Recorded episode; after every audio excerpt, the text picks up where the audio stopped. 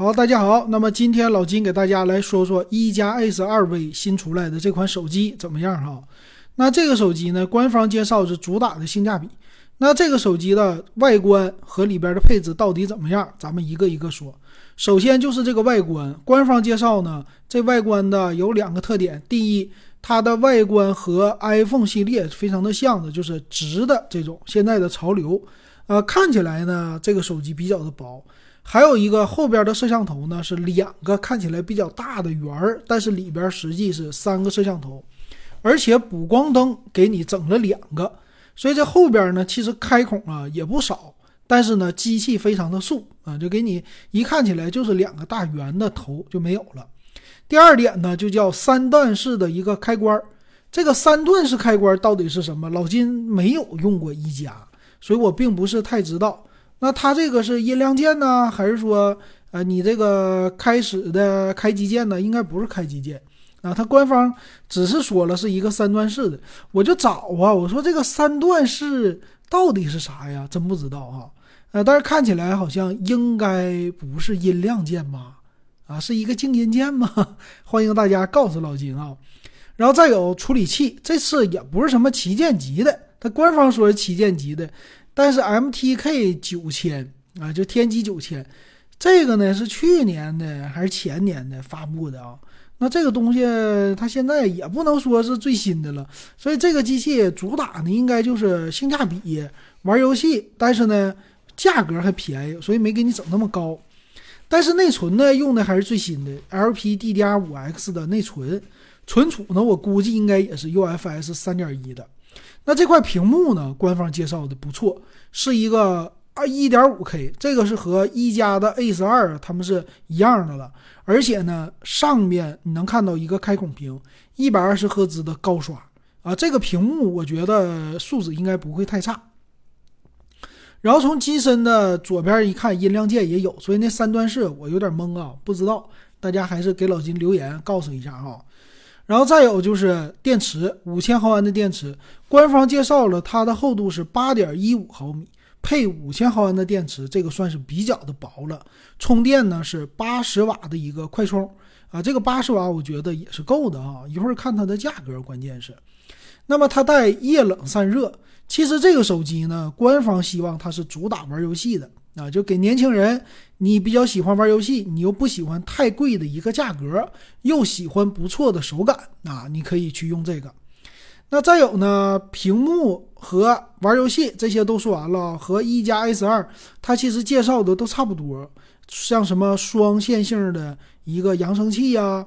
然后还有线性马达呀这些的，呃，摄像头方面一般啊，六千四百万像素的主摄说是有超广角，但我估计啊，就是六千四加八百加两百，那这个现在拍照不是他们家的特色了啊。前置一千六百万像素，所以说到这儿啊，其实今天它的官网的介绍根本就没有什么太多的一个介绍，所以我感觉呢，应该就是一加 S 二的一个简化版。然后价格不会特别的高，现在他家的这个策略我有点看不是特别的明白了啊，就是咋说呢？他以前发布的手机有一段时间不多，但最近呢又发布了很多手机，但是你说口碑怎么样啊？这个口碑现在是归 OPPO 的旗下了哈。咱们来看看详细参数，那它是。啊，一加 Ace 二 V 的详细参数：厚度八点一五毫米，重量一百九十一点五克，比之前介绍的一加 S 二稍微的轻了一点。然后天玑九千的处理器呢，你说说强不强，说弱不弱，但肯定是已经过时了啊，不是最新的了。但是呢，内存还比较大，十二个 G、十六个 G，存储二百五十六、五百一十二，而且用的都是旗舰级的技术，UFS 三点一的。然后屏幕呢也 OK，是 AMOLED 的屏，屏占比百分之九十三点五，六点七四英寸，这个是足够的了。啊，一百二十赫兹的一个刷新，充电呢八十瓦算是挺快的了，五千毫安的电池。呃，摄像头你看啊，后置是六千四百万加八百万加两百万，这个万年不变摄像头，这没啥可说的。但是，一般拍照是足够用了，因为六千四百万这个主摄是够了的。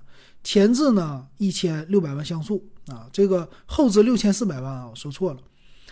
那 WiFi 六我估计是肯定带的啊，而且是蓝牙的五点三，听音乐是 OK 的，并且带 NFC 的功能。NFC 现在感觉两千块钱的手机都属于是标配了，双扬声器、双麦克风，别的没啥了。Type C 的接口哈，那主要就是看这款机器的售价了啊。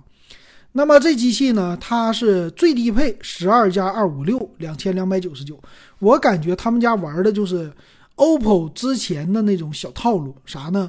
什么八加一二八、八加二五六这些，我我也不愿意拉低售价了，我就不给你了。